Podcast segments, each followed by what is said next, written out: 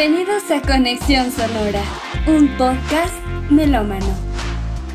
Un espacio para hablar de música, como siempre quisiste, donde encontrarás datos, opiniones, reseñas y debates, desde la visión de dos melómanos descomplicados.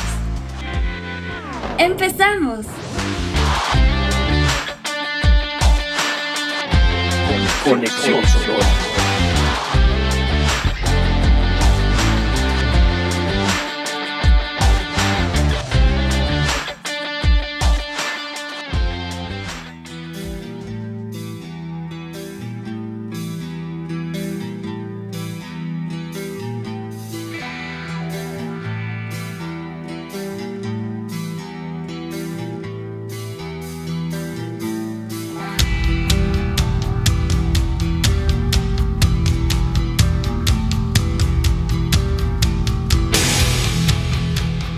Hey, hey, hey, ¿cómo estamos?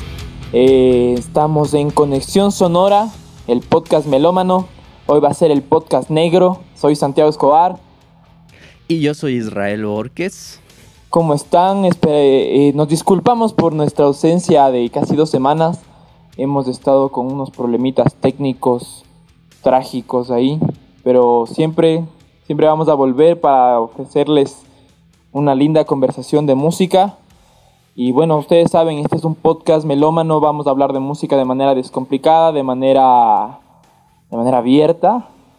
Y, bueno, como les decía, ¿de qué se trata este sonidito, no? Que está, que está ahí, que está rondando, que nos está zumbando ahí, nos va a explicar Israel que el por qué es, hoy es el podcast negro.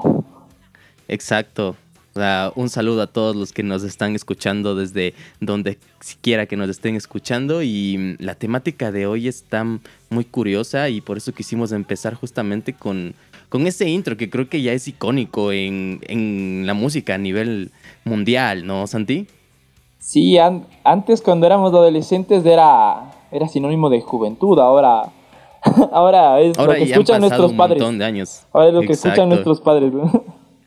ya han pasado un montón de años y, pues eh, justamente la temática del, día de hoy, del podcast que vamos a estar eh, presentando, es el qué pasó con Metallica y sobre todo con este último, estos últimos lanzamientos que han estado sacando sobre su nuevo álbum de covers que se llama The Blacklist, ¿no?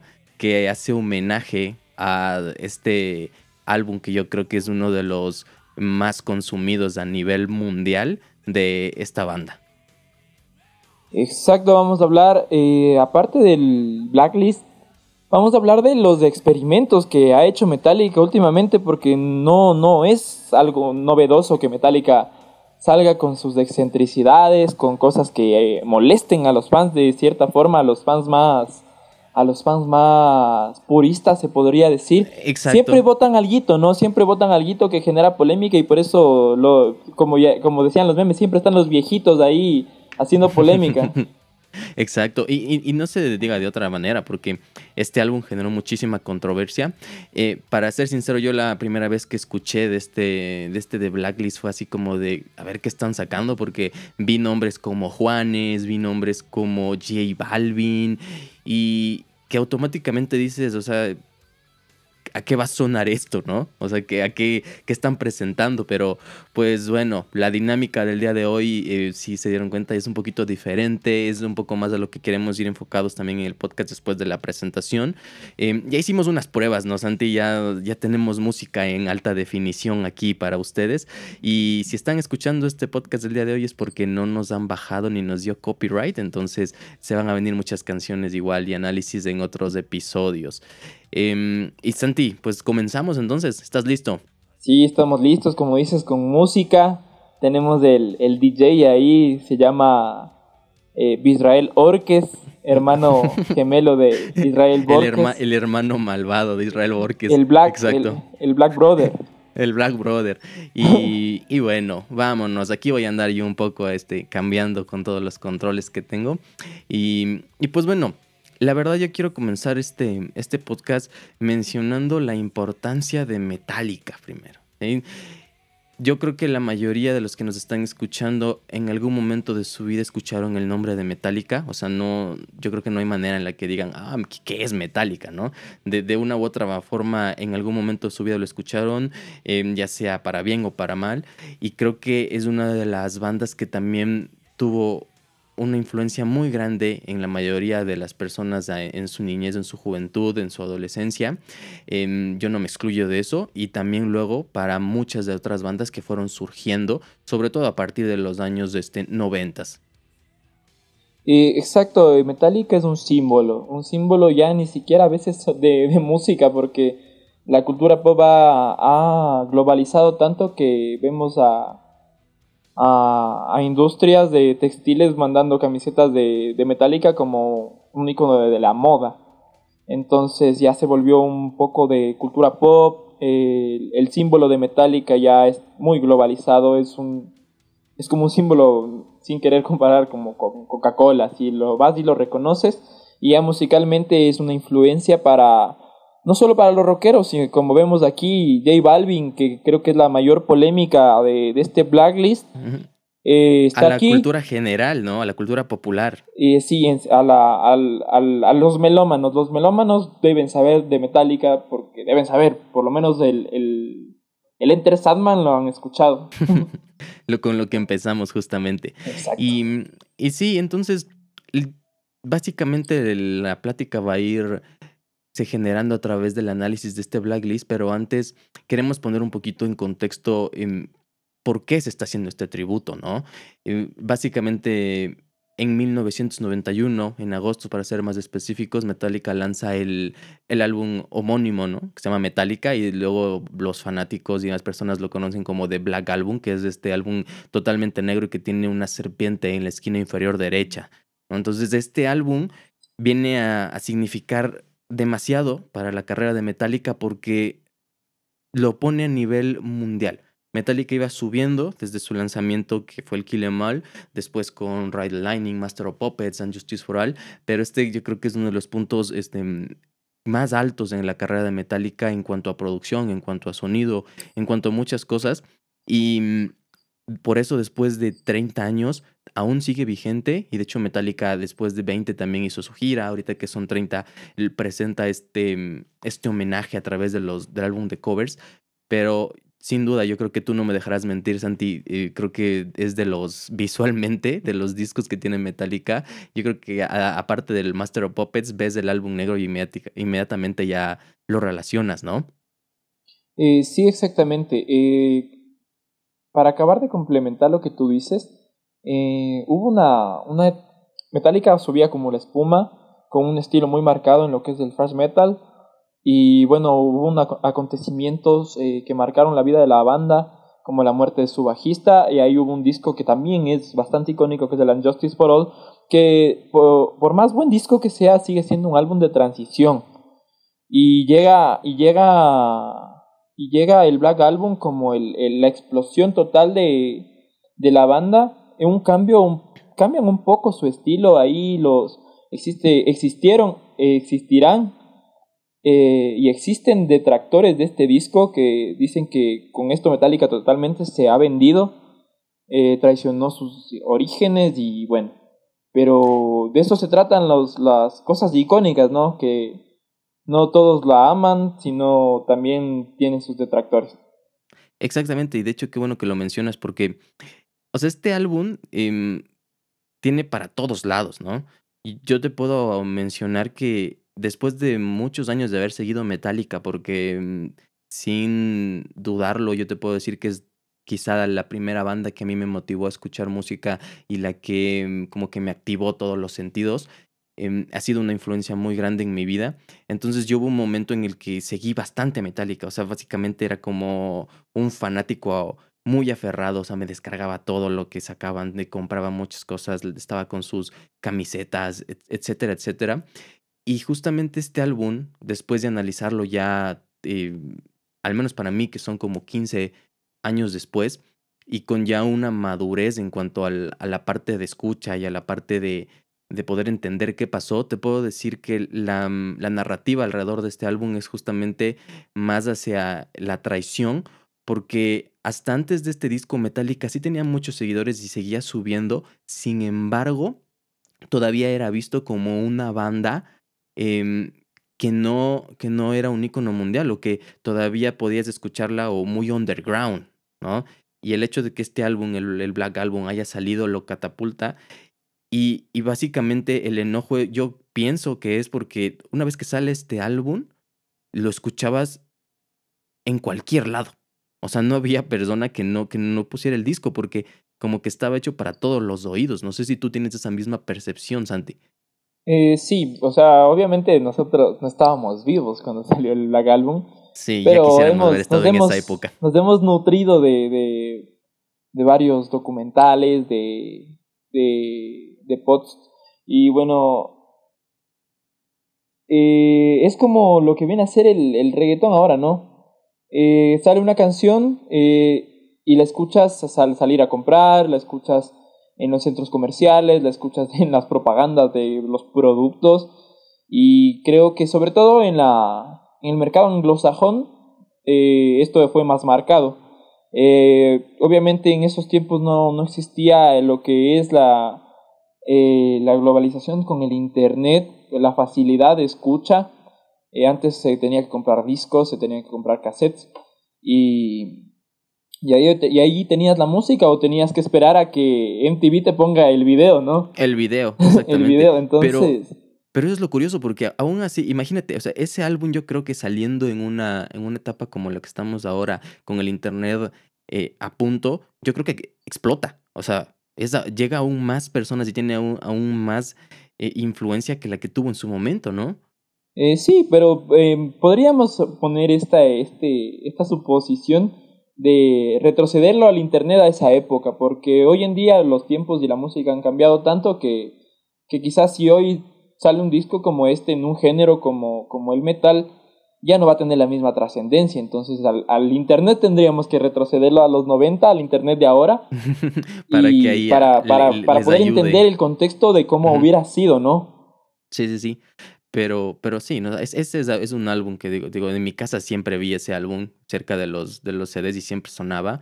Y, y yo creo que también en su momento, por todo lo que leímos, como tú dices, y por todo lo que hemos visto, eh, fue un boom y también lo escuchaba en, muchas, en muchos lugares. Y te digo, o sea, yo llego a esta conclusión de que este álbum es tanto amado como odiado porque justamente todos estos puristas que tú decías en un inicio, ¿no? Que era Metallica, riffs, eh, trash, muy rápido, bueno, no tan rápidos como el Speed, pero rápidos, em, agresivos y demás.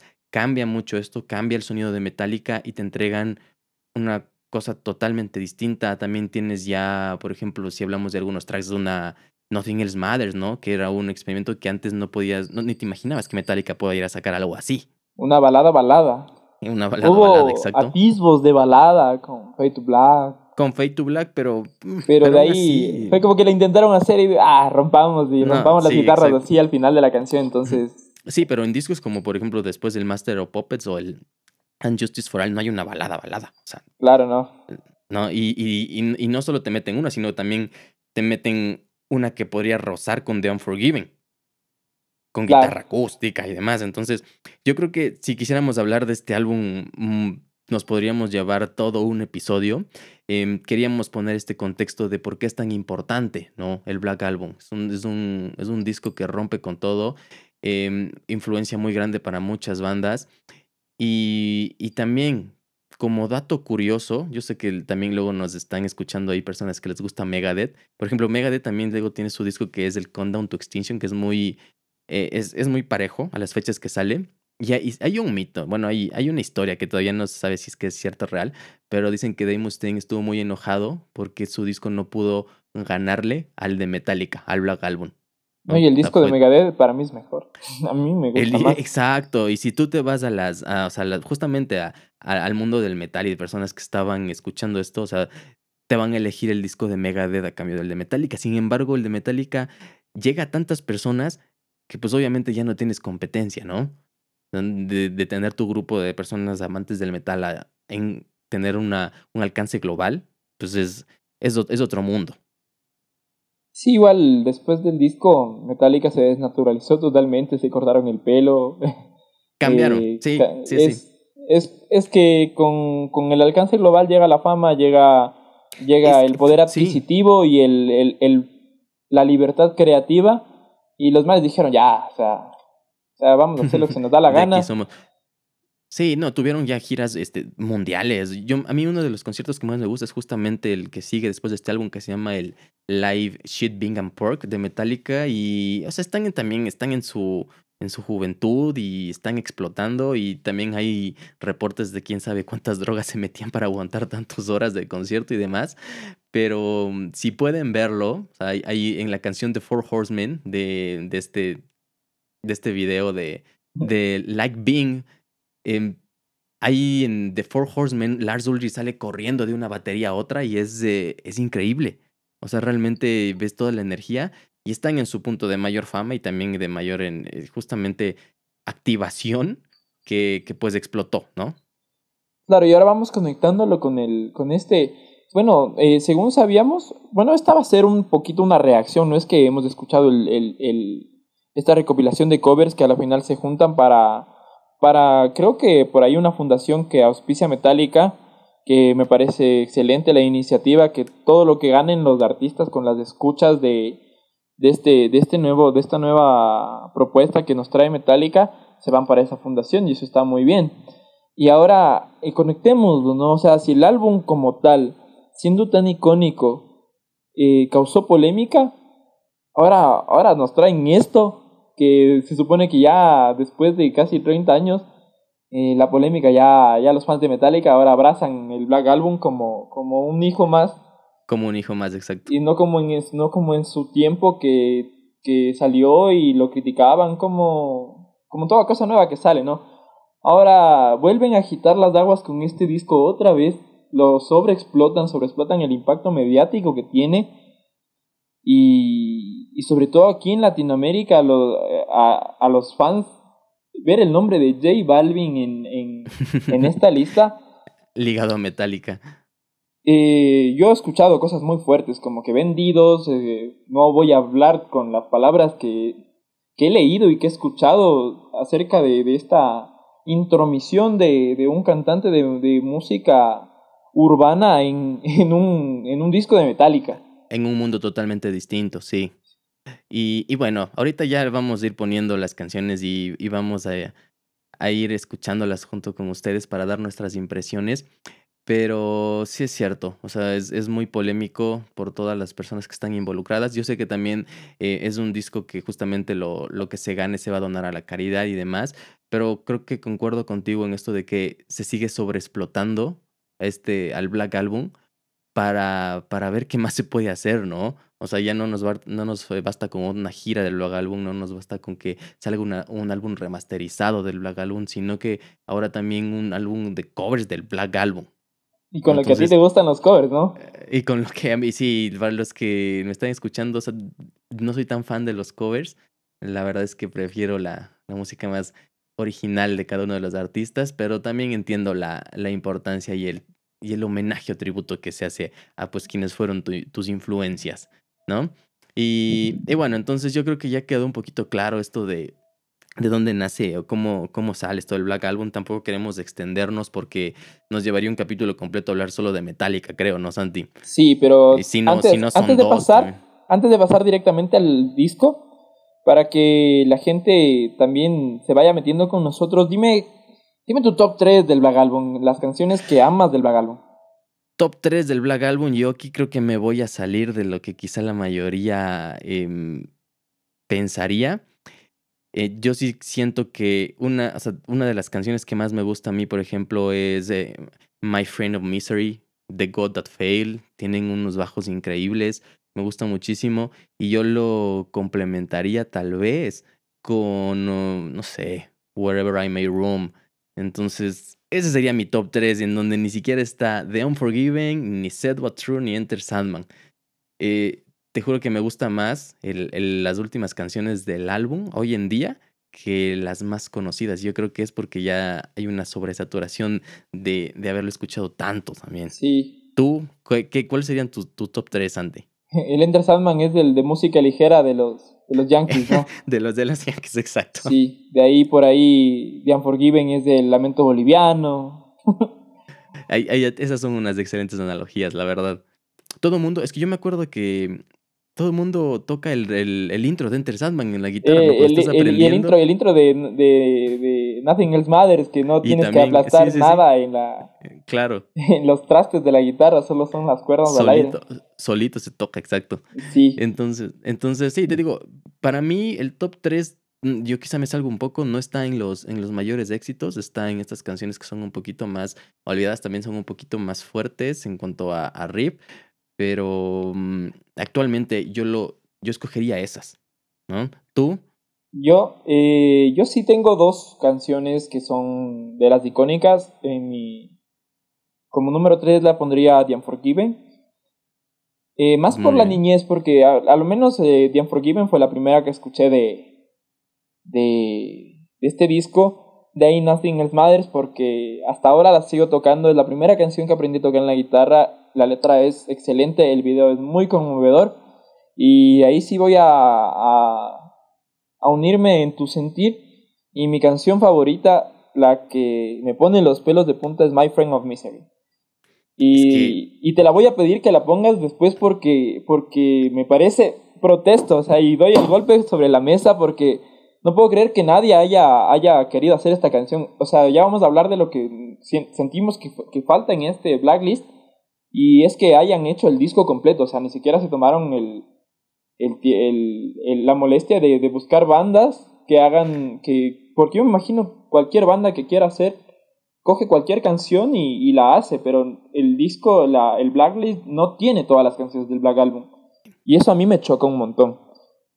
Es que también tienes, bueno, yo, yo lo veo desde el lado de mercadotecnia y también desde el lado de que quizá para estos artistas que están haciendo los covers es esa no es la canción que los, que los mueve, los motiva tanto, ¿no?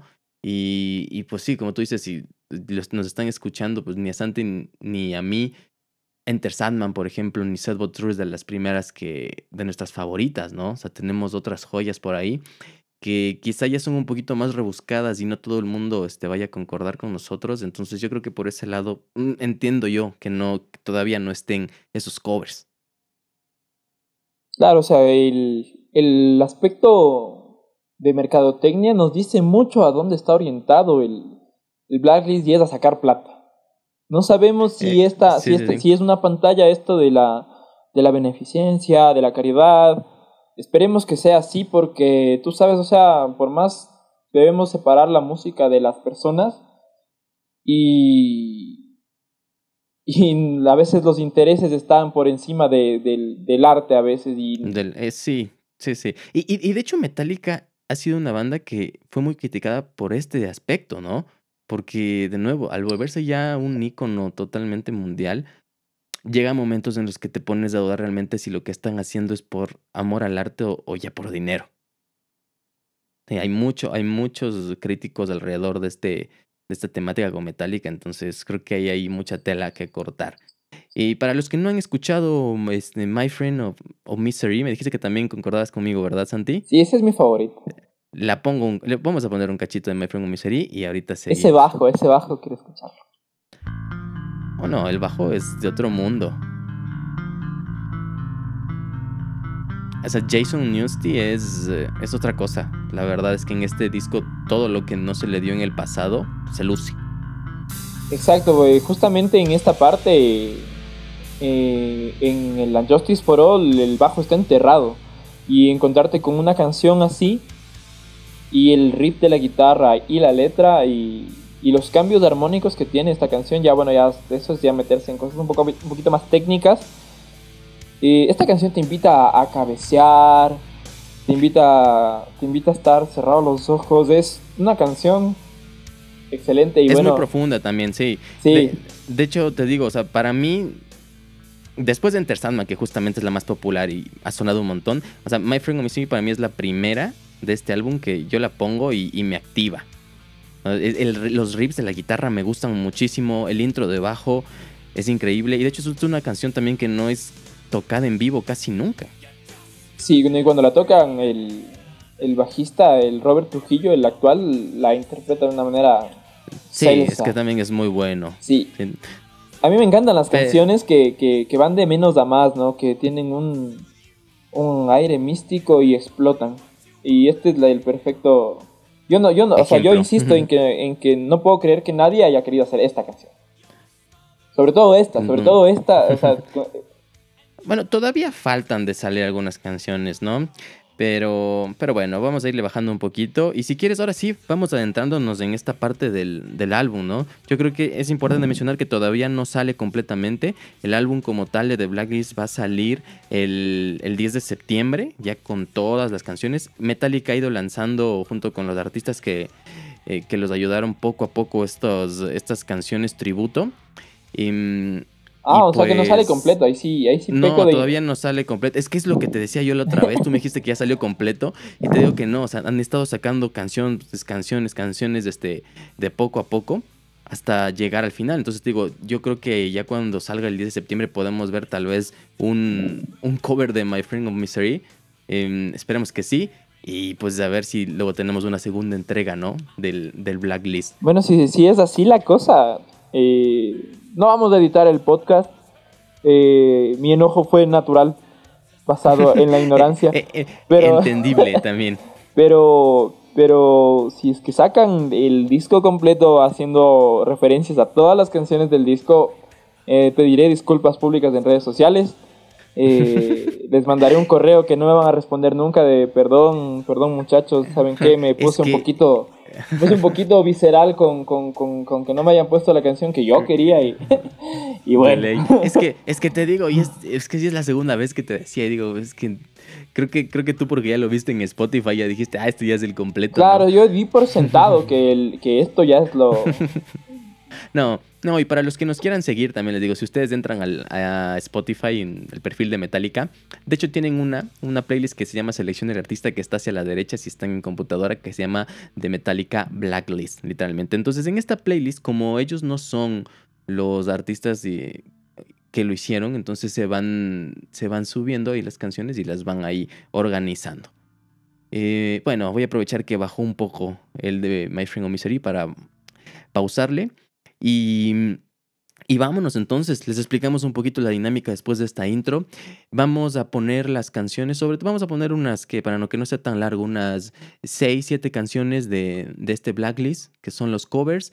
Em, vamos a escucharlas, vamos a irlas este, dando nuestras opiniones encima de la, de la canción y no la vamos a quitar para que ustedes también la puedan ir disfrutando y si es que comparten opiniones con nosotros, pues también ahí eh, vayan entendiéndolo, ¿no? ¿Te parece si ya comenzamos, Santi? Eh, me parece bien y bueno, creo que todos, creo- todos vamos a saber cuál es la primera, ¿no? Eh, Vamos, ¿cuál- vamos a ponernos urbanos, vamos a ponernos urbanos, vamos a ponernos la, la, la gorra, la, la plana, esas gorras aquí con la visera plana, el bling bling con la M de Metallica y vamos a escuchar a J Balvin, ¿no? ¿Quieres comenzar con la de J Balvin? Sí, va, vamos, Yo- a mí me yo- encanta, a mí me encanta el morbo, a mí me encanta la polémica. Vamos. Dale, vamos, vamos con la de J Balvin. Vamos, este. Y J Balvin con Wherever I May Roam empieza así.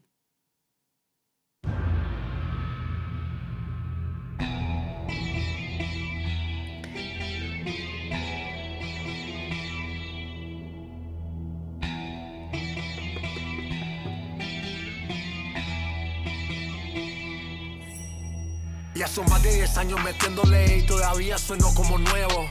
Balvin no tiene relevo, me sobra el dinero, el respeto y los huevos. Yo, cada Bueno, yo creo que ya aquí podemos ir dando las primeras impresiones, ¿no? Creo, Eh, no sé si lo hiciste en función de en función de la dinámica del podcast o en función de que ya, ya no lo soportaste. No, no, es en función de la dinámica, la verdad. Este, respetamos eh, aquí todo tipo de música, pero el intro es, es muy similar al, al original, estamos de acuerdo, ¿no? De hecho, es, es el, mismo. Es el mismo, es, el mismo, y se va, va modificando los tiempos un poquito para Sí. hacerlo más traperil, ¿no? Sí, exacto, sí. De hecho, si lo están escuchando con audífonos del lado derecho, después del intro comienza ya a sonar un poco el, el beat nuevo que va a meter.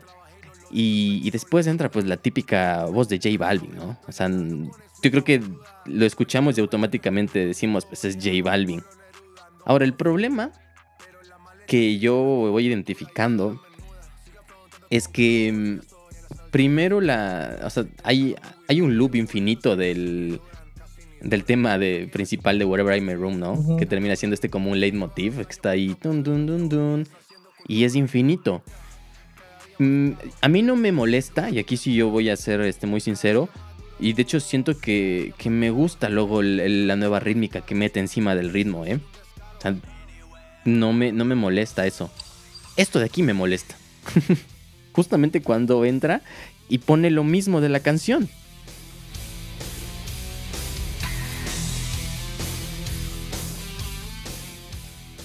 Bueno, O sea, eh, tú, no sé, tú qué vayas pensando. Santi? justamente, justamente va esto. A mí no me molesta para nada. Yo, yo cuando me enteré del, de J Balvin y Metallica, estaba listo para perrearlo, estaba listo para disfrutarlo en las discotecas más cercanas. Tú, tú, ya, tú ya te hacías, exacto, te tú ya te hacías en la disco ahí pidiendo la de J Balvin. haciendo tuerca ahí con, con, con, con, con las guitarras de Kirk Hammett.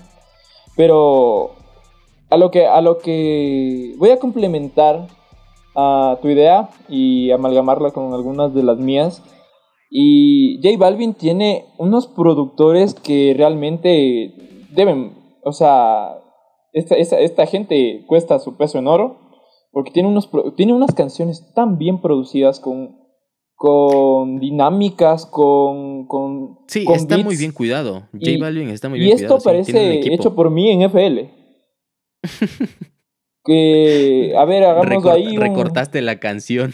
Sí, hagamos ahí original. un sample de- del intro. A ver, me piden hacer una canción de Metallica. A ver, pásame una. Eh, hago el, el, el, el sample del intro, lo hago, lo pongo en loop. Ah, y bueno, pongamos la voz de, de, de ellos, ¿no? Entonces cortemos un pedazo, lo pegamos. Y, y bueno, ahí me improviso unas cuantas líneas de, de, rap y ya. Entonces a mí me decepcionó un montón. Yo esperaba mucho de esta canción. Mucho porque yo puedo decir que a mí me gusta el reggaetón. Me gusta J Balvin. Me gusta Metallica. Me gusta Megadeth. Me gusta Slayer. Me gusta Bad Ajá. Sí, sí, Y era, era puedo- una gran oportunidad, ¿no? Para Exacto. unir estos dos mundos. Y, y fíjate que, digo, ya leyendo también comentarios y también cuando salió esta canción, la crítica va por ahí. O sea, que era una oportunidad muy grande y, y realmente esto, o sea, esto como tal ni siquiera se lo puede considerar un cover completo. Porque, o sea, yo creo que por lo menos la mitad de la canción es copia directa de la original. Tiene ahí sus momentos J Balvin. También otra crítica es que la letra no va en función de lo que, del original de Wherever I May Roam, tampoco. Y, y sí, no, no, no, no, no es algo que se pueda decir que es muy agradable. Sobre todo ya viéndolo de manera general y ya comparándolo con otras canciones que vamos a ir escuchando, ¿no? Sí, es que muchos dirán, o sea, ya para cerrar con este, con esta, con este tema, con este track, eh, muchos dirán, o sea, pero ¿cómo quieres que él, que es un cantante urbano, eh, haga, interprete parte de la letra o, o dé la intención que quieren dar los Metallica en su, en su canción? En su propio cover, ajá. Pero, a ver, eh, entonces aquí quizás haya una mala elección del tema. Eh, sí, hay un mal, un mal asesor de J Balvin, de los productores, de que, que porque obviamente él no lo hizo solo. Hay, o sea, lo que más puede frustrar es que quizás detrás de esta canción haya como 50 personas y, y que uno no se haya dado cuenta de, de, de la, perdón, de la, no sé cómo, no sé cómo decirlo en términos, en sea, términos amigables. sí, del error que iban a cometer, porque, o sea, si lo, si vamos a hacer algo polémico, por lo menos que esté muy bien estructurado, como las como decía, como las canciones de J Balvin. Pero bueno, Exacto. está, está esta canción es- y, y, y, y, so- y esta canción no es todo el Blacklist, así que... No, no, eso es lo que te iba a decir. O sea, quedará ahí como una más, tal vez. Em, te digo, la parte en la que él comienza a rapear y la, y la base rítmica que tiene a mí me gusta. De verdad creo que si le quitamos la, el- lo que tiene como de Whatever I, Wherever I May Room, queda muy bien, funciona, pero ya para meterlo como cover sí nos queda mucho a deber, ¿no? Em, ¿Te parece si vamos ahora con, nos vamos a la hermana Colombia con uno de sus exponentes musicales? Y creo que sí dijimos en el primer capítulo, creo que lo dije, que Juanes es, es uno de mis... Juanes, de mi, de, que puso las primeras piedras en, mi gustos, en mis gustos musicales y en mi, y en mi pasión por la música. Entonces también me esperaba un montón y también voy a ser duro con Juanes. Mm, eh, Juanes, es que Juanes es un icono también de, de Colombia y, y mundialmente, sobre todo en los hispanohablantes. Es muy reconocido, Juanes. Tiene canciones muy buenas, tiene discos muy buenos. Ha trabajado de una manera excepcional, creo que a lo largo de su carrera.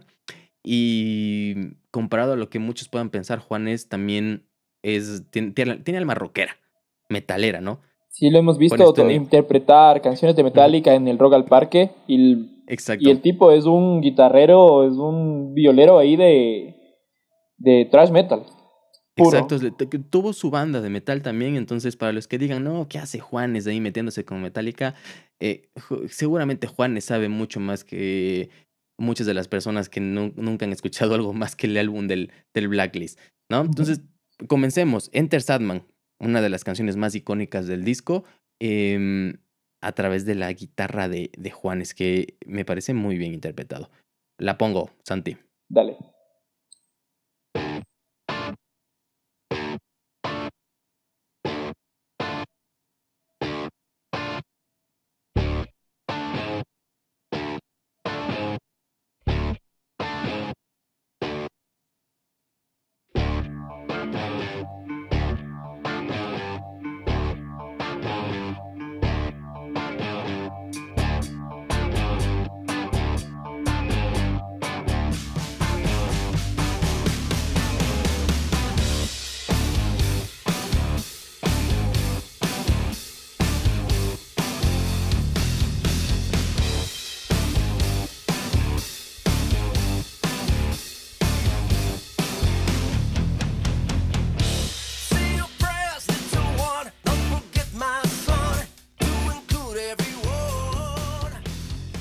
No sé si quieras comenzar tú, Santi. Ya empecé con la de J Balvin. ¿Qué comentarios tienes? Bueno, eh, ahí está Juanes con su, con su voz impecable, como siempre, es un gran cantante, es un gran guitarrista, un gran compositor, a pesar de que últimamente eh, ha estado in- Un poco apagado, incursionando, ¿no? estaba incursionando un poco en, el, en la música urbana, que no, no se le critica, pero eh, ha estado pidiendo asesorías y de varios artistas del medio, que está bien, pero, pero yo creo que Juan este, tiene, toda la capacidad para, componer él solo, ¿no? Pero bueno, este no es el tema y la cosa es que la canción para mí pierde todo el sentido de lo que es eh, Enter Sandman. Enter Sandman tiene que dar, tiene que, tiene que ser fuerte, tiene que dar miedo. La letra tiene, eh, ah, estamos hablando de pesadillas y y el intro de este de el intro de Metallica es icónico. No puede estar enmascarado en este en estas en estas líneas de guitarra cortada que está en, tipo en estacato de chon chon chon chin chin chin. Sí, sí, sí. No puede estar. A mí me parece un poco, incluso eh, muy mal elegidos los timbres de la, de la, de la guitarra, de la, en sí la instrumentación, la, la batería, eh, hace que sea un cover de Metallica así flaco, desnutrido, sobre todo esta canción, porque la, la, la versión que él hace de... ¿De qué canción del Kill Em All es la que interpreta él en el Rock al Parque? La verdad no estoy seguro. Te mentiría si te digo. Pero no es. No, no fue Seek and Destroy. Seek and Destroy. Es brutal. Es brutal, es orgánica, es. Es tal natural. Y esto es como que el, el- el hombre se presionó mucho. Dijo: Voy a hacer una canción que va a salir en un disco con el nombre de Metallica.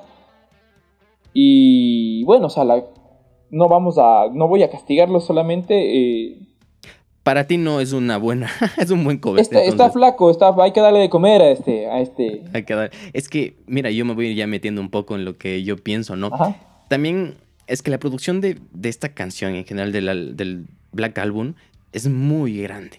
Sea, es un disco que puedes tomarlo como referencia por todos los matices que tiene, por todo la construcción armónica, melódica. O sea, realmente es un álbum muy, muy completo. Ahora, entrando en lo de Juanes, fíjate que a mí me gusta el intro.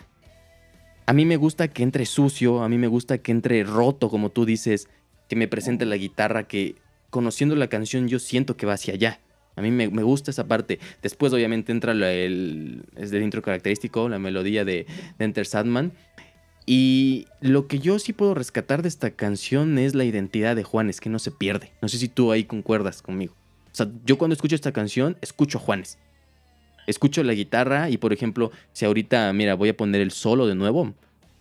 Aquí, miren, escúchenlo.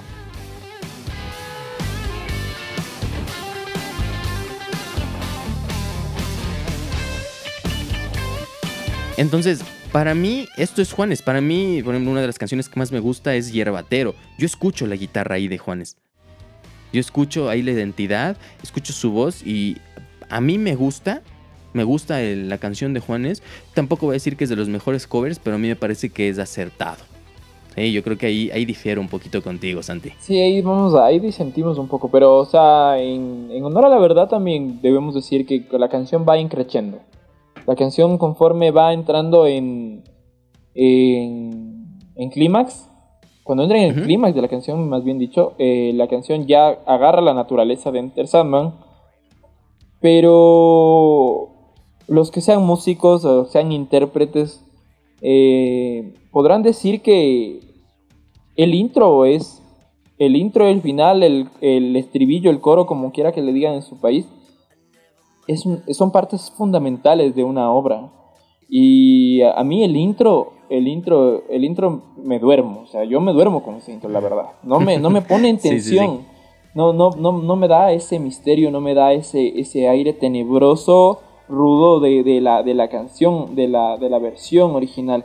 Estoy, estoy hablando en términos muy, muy coloquiales y muy poco, muy poco técnicos de lo que es eh, la música y el, pero esto lo, lo hago en función de que cualquiera me entienda y, y, y que se entienda lo que quiero decir, que no puede, o sea, para mí eh, Enter Sandman no puede ser tan débil al principio, no puede ser tan Ujú. falto de, Sí, sí, sí, sí de, te entiendo. de personalidad.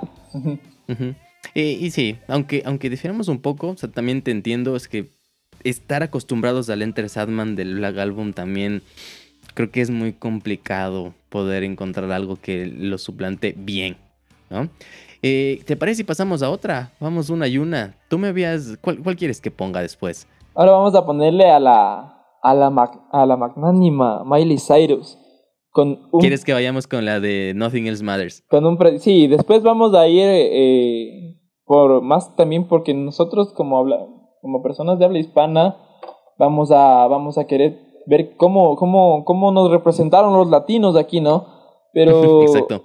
quiero ir por mi favorita, quiero ir por Nothing Else Matters de Miley Cyrus. Vámonos. Em, Nothing Else Matters. Dato curioso, Metallica no quería eh, cuerdas ni una, un arreglo de cuerdas de, con una orquesta para la canción. Esa era, se resistía. Obviamente em, hubo muchas mezclas. Terminaron bajándole, obviamente, el arreglo de cuerdas. Luego casi no se escucha mucho en la versión original. Em, pero esto también fue uno de los pasos que luego va a detonar en el álbum sinfónico que tienen ellos, que es el S&M que para mí es uno de los mejores álbumes, álbumes en vivo que existe, pero, mm, pero sí, o sea, en su momento Metallica no quería ese arreglo, ¿no? Porque si de por sí era una balada, imagínate con un arreglo de cuerdas, peor, ¿no? Eh, esta es la de Miley Cyrus, la pongo.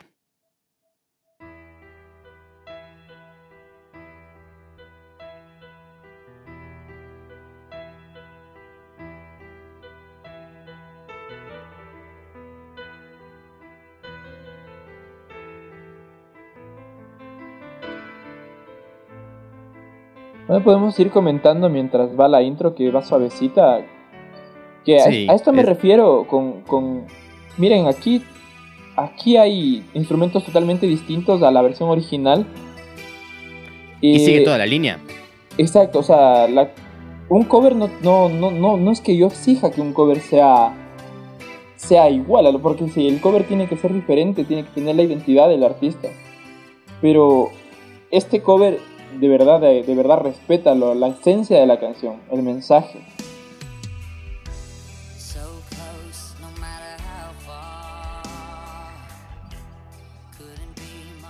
No la verdad aquí como, como dirían los argentinos, la clava en el ángulo, yo creo, ¿no? Sí, no, es, es que Miley Cyrus me, me gusta mucho, yo también comparto contigo. El intro a mí se me hace muy bonito, muy bien arreglado. Los instrumentos eh, están muy bien seleccionados. Y después, cuando entra la voz de Miley, me sigue transmitiendo la misma sensación y emoción que creo que la, la original, ¿no? No, Muy sí, bien. y aportando las cosas nuevas que tiene que, que aportar un cover. O sea, si quiero lo mismo, escucho la original y ya está. Exacto. No, te digo, el piano. Eh, para los que lo están escuchando ahorita, em, si están en audífonos, identifiquen todos los matices que tiene, ¿no? Cierren los ojos y, y vean todo lo que le agregaron. O sea, escúchenlo.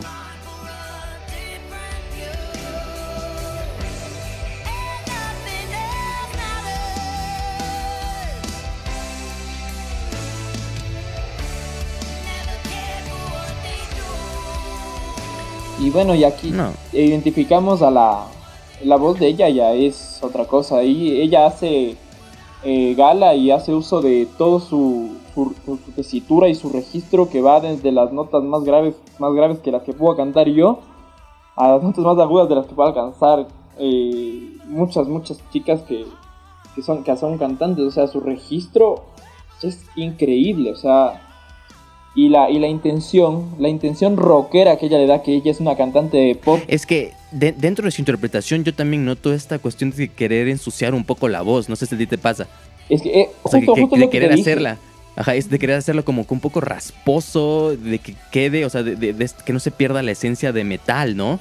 Exacto, lo mismo que hace James en el coro, el coro, el coro ya es un, eh, a pesar de ser una balada, ya es un scream totalmente. Eh, y no, es que justamente te digo, o sea, este, este toque rockero, este toque de, de, de bar, de, de, de bar de allá de Estados Unidos, de ese, ese, es que justamente este cover me parece mucho mejor preparado que los que ya analizamos antes. Y, y bueno, también... a- Bueno, la- también es que las personalidades en las que te encuentras, ¿no? Estás Elton John, Miley Cyrus, Yo-Yo Ma, Watt. Por ejemplo, mira, yo voy, a- voy a regresar un poco porque creo que se perdió y esta es una de las cosas que sí quiero que escuchemos. Es la parte del solo, o sea, de este, bueno, de, de este puente que tiene. del aquí. interludio. Sí. Porque está Yo-Yo Ma con su cello y a mí me parece de las partes más bonitas que, que se haya hecho para esta canción. Escuchémoslo un momento. Escuchen el, el, el cello.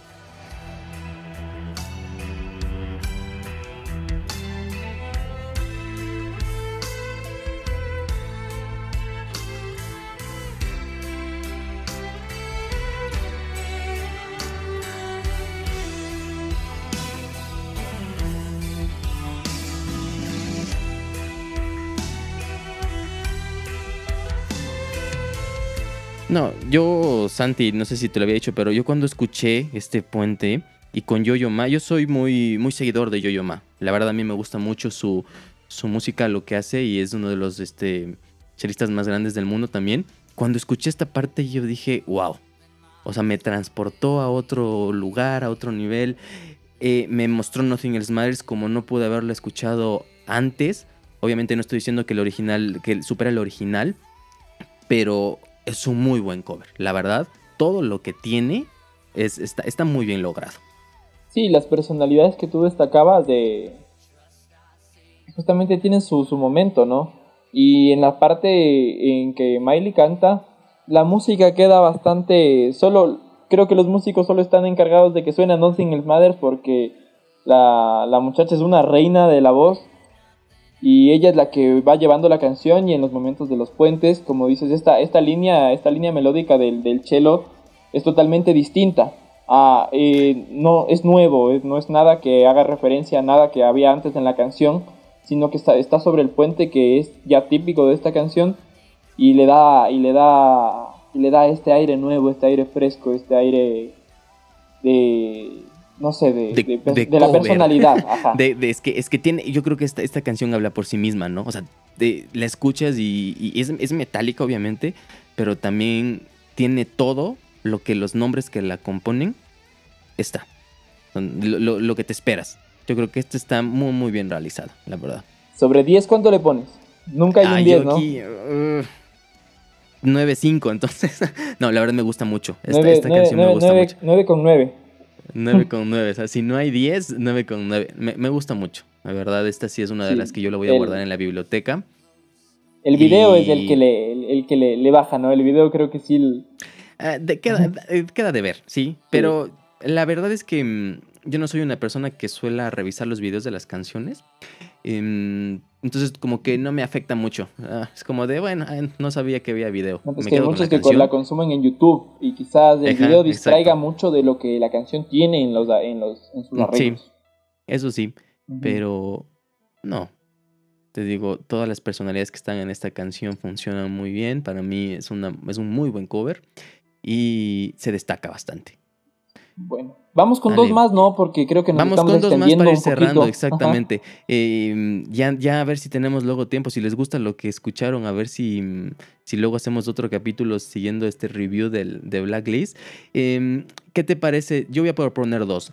Obviamente tiene que entrar la de Hash, ¿no? Sí. Tiene que entrar. Y la de Setbot True por San Vincent. No sé si la has escuchado.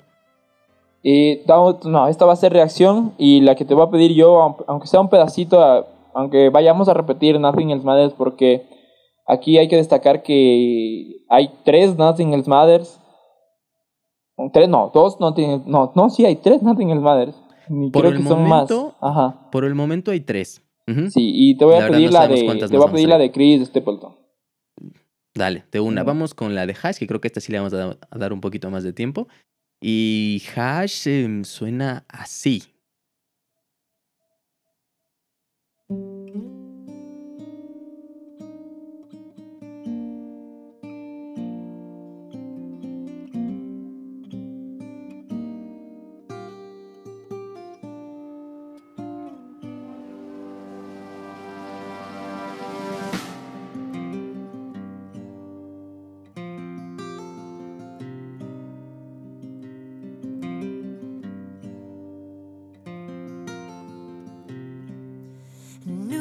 Joins this earth, and quickly he's subdued.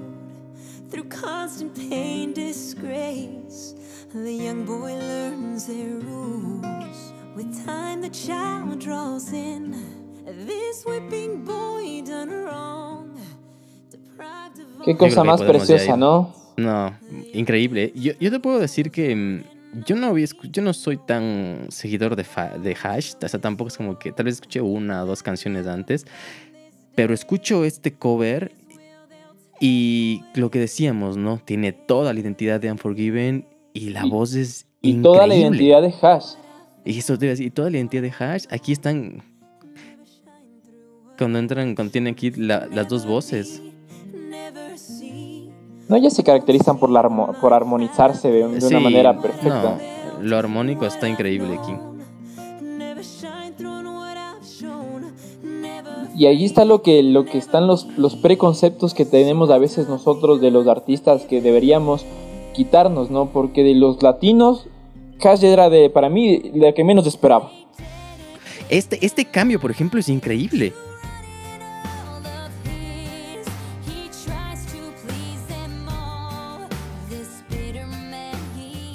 Cómo entra toda la, la parte de percusión y el ritmo. Obviamente, esto, esto no existe en la original. ¿Estás de acuerdo? No, no existe para nada. Esto no existe. Esto es totalmente creación nueva de ellos, de ellas, perdón, con su con su esencia, con su identidad. Con Y sus timbres, también, tanto en voces sí. como en instrumentos. Exacto, sí, o sea, la, la instrumentación también me parece que es muy adecuada aquí. Em, también es, una, es un muy buen cover.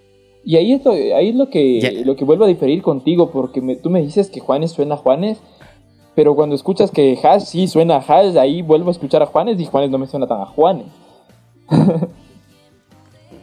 Eso sí, o sea, si ahorita si lo pones de esa manera, es Porque que bueno, Hash yo me suena a refería, mira, Hash.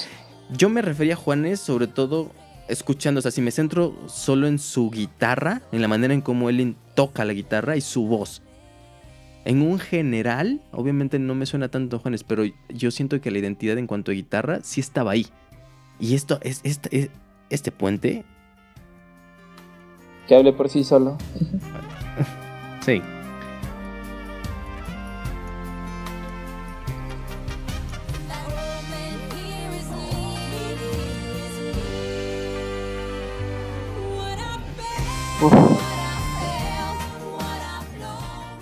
Qué precioso. No.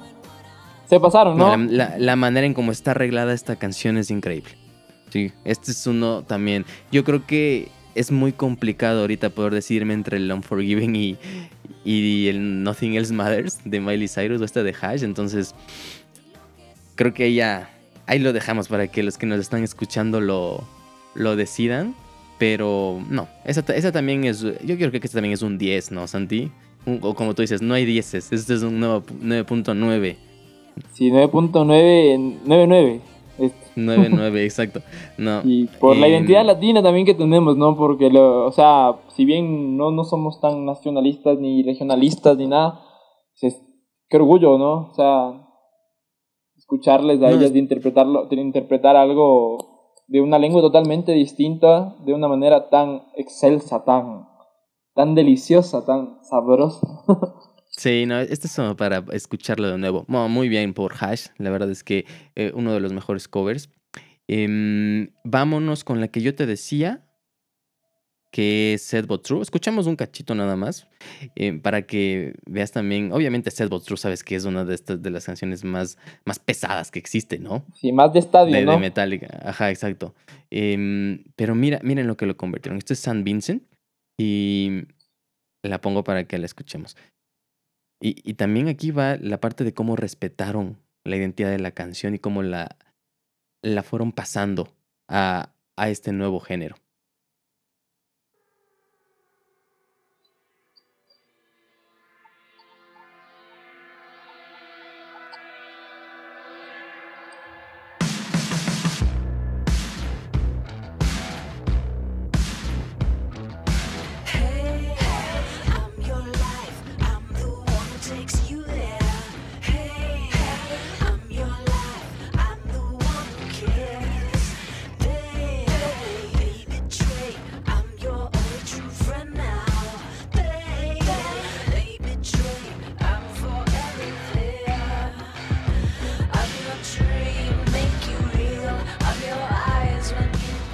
Aquí quisiera escucharte a ti, Santi.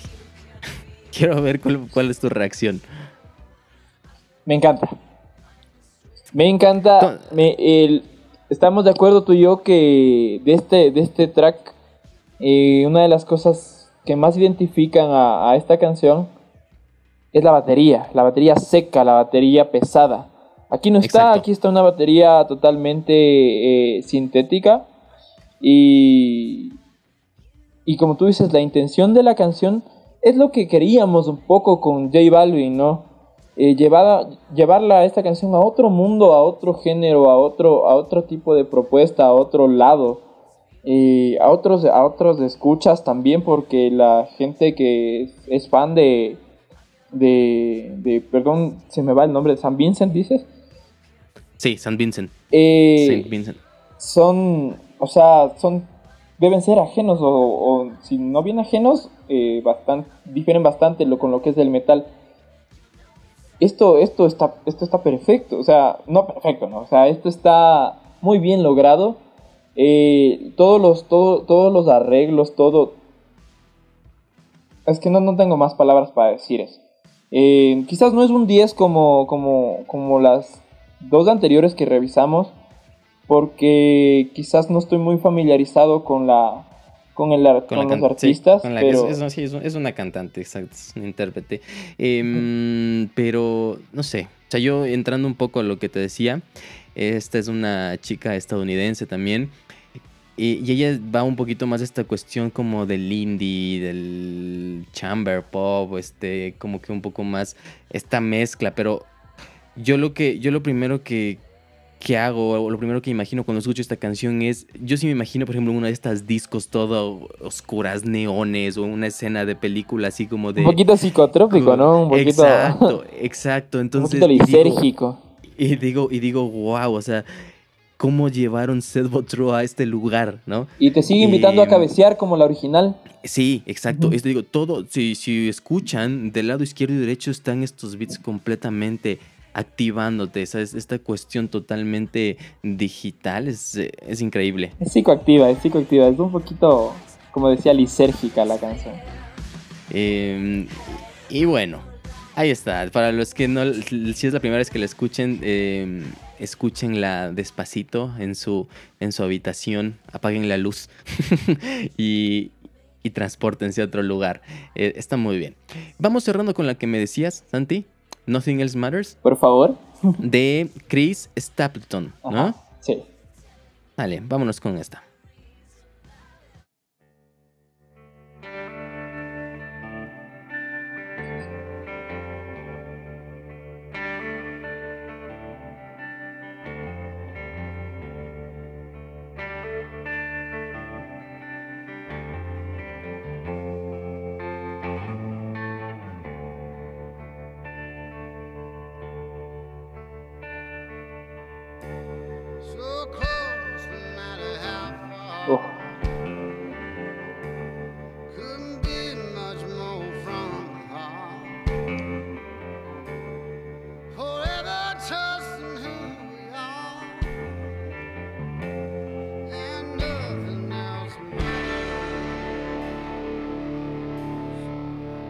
Otro día se va acercando por ahí para mí, ¿no?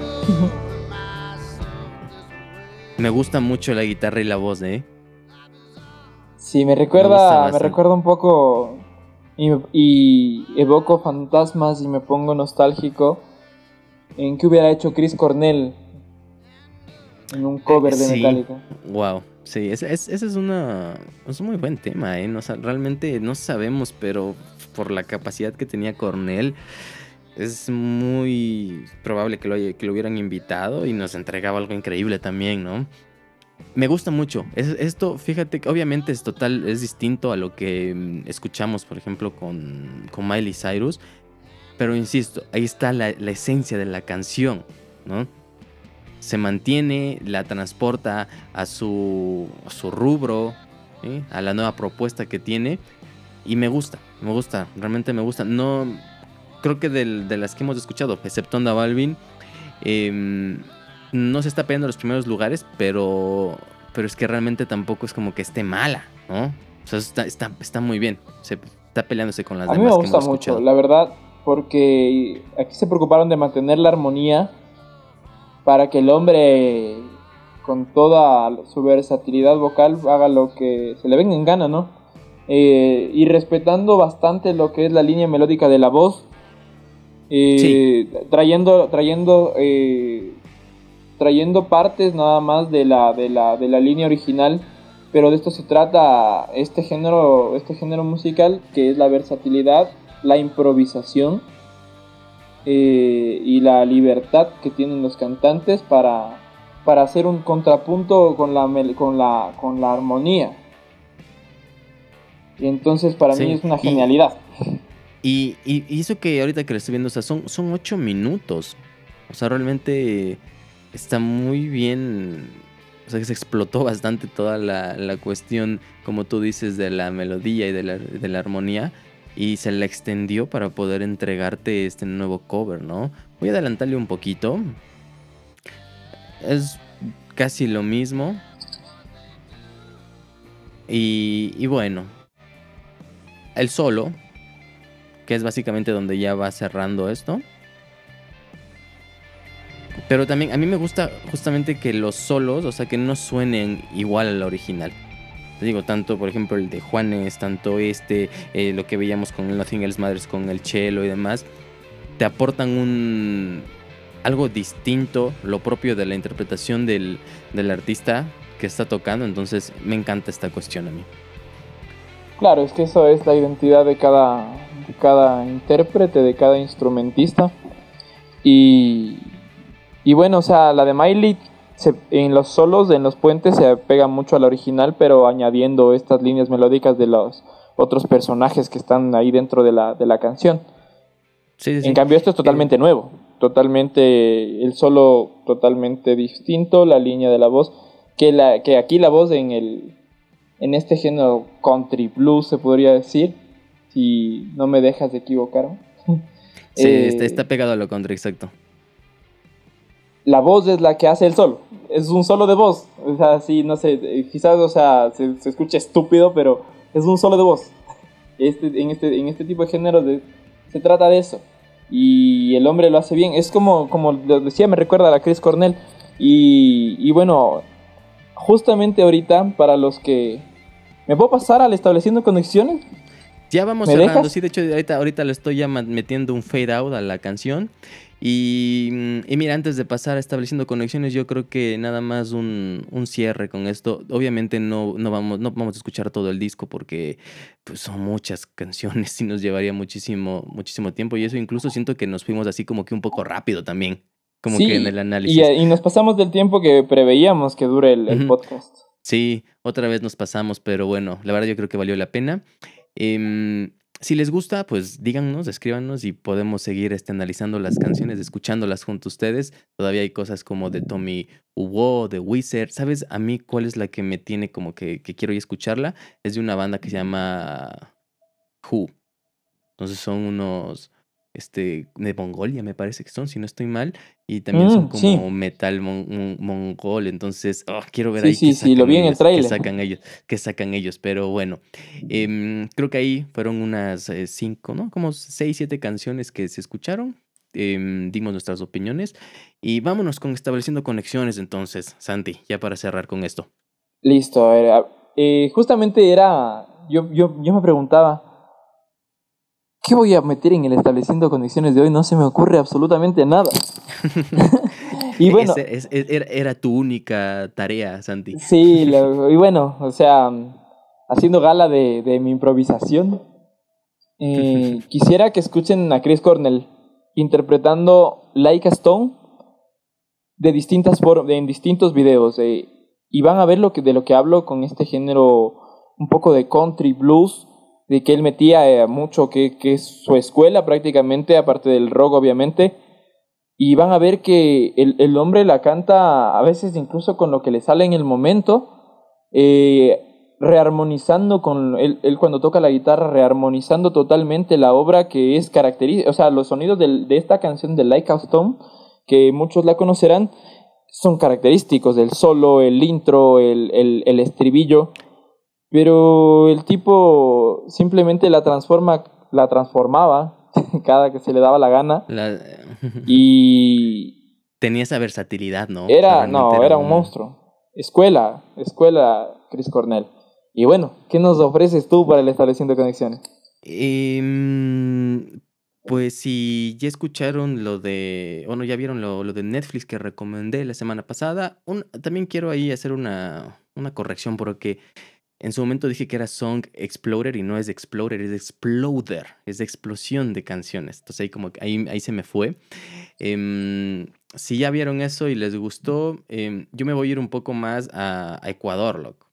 Ah, qué lindo. Para los que no, para los que no han visto, hay una miniserie documental con interpretación em, de canciones que se llama Salimos, que está en YouTube, que es producción ecuatoriana, en donde recopilan e e invitan a algunas de las personalidades actuales importantes de la escena, sobre todo de la escena indie ecuatoriana. Entonces vas a encontrarte, por ejemplo, a, José Orellana, de La Madre Tirana, Paula Navarrete, te vas a encontrar con eh, eh, Pedro Bonfín de Lola Boom, etcétera, etcétera. Y te van contando un poco de cómo ellos em, sienten a la música, qué es lo que hacen. Eh, me parece que también hay uno de Nicola Cruz. em, hay muchos, hay muchos episodios, creo que son como entre 10 y 15. Lo recomiendo bastante, está en YouTube.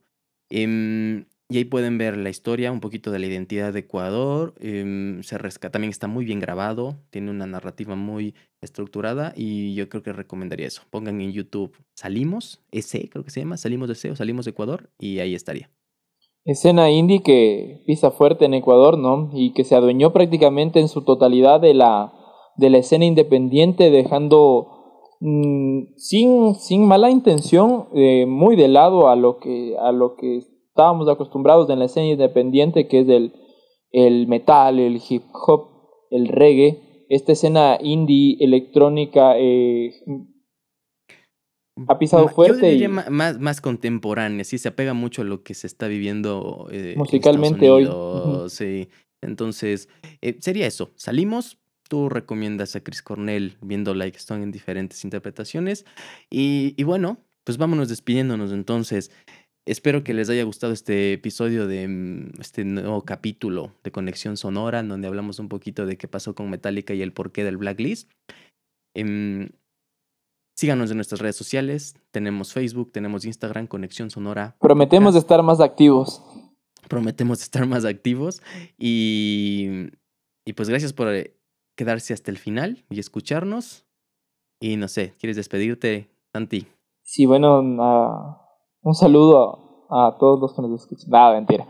Eh, ya, para, ya para irnos, bueno, un poco esperando que se hayan quedado hasta el final porque si nos extendimos, nos estamos extendiendo, nosotros estamos jurando que vamos a, a hacerlo en 40 minutos y, Pero y no podemos. podemos. No podemos, Sí. eh, creo que ten- en algún momento seremos famosos y tendremos los recursos para, para contratar moderadores. Pero, pero ¿sabes qué? También se me olvidó decir que espero que les haya gustado este, este formato, que es de como ir escuchando, ¿no? Ir eh, platicando sobre la canción, mientras eh, Santi la está escuchando en, eh, en vivo, yo se la estoy transmitiendo aquí a través de internet, yo la estoy grabando. em, y esperamos un poquito que sea esta la dinámica para que también traerles música y que se sienta como una, una charla justamente descomplicada y bien cobijada por el material sonoro. Sí, igual iremos mejorando en el aspecto eh, de la voz porque sabrán comprender que todavía los nervios inundan nuestros cuerpos. Eh, somos apenas, somos noveles en esto de los podcasts, pero lo hacemos con mucho amor y lo hacemos de una manera descomplicada, como nuestro eslogan lo dice. ¿no? Exacto. Y pues bueno, vámonos, Santi. Listo, loco, Muchas ahí gracias un a todos abrazo. por escucharnos. Sí, te mando un abrazo igual, Santi. Ahorita seguimos en contacto. Este ha sido el segundo capítulo de Conexión Sonora. Adiós. Chau.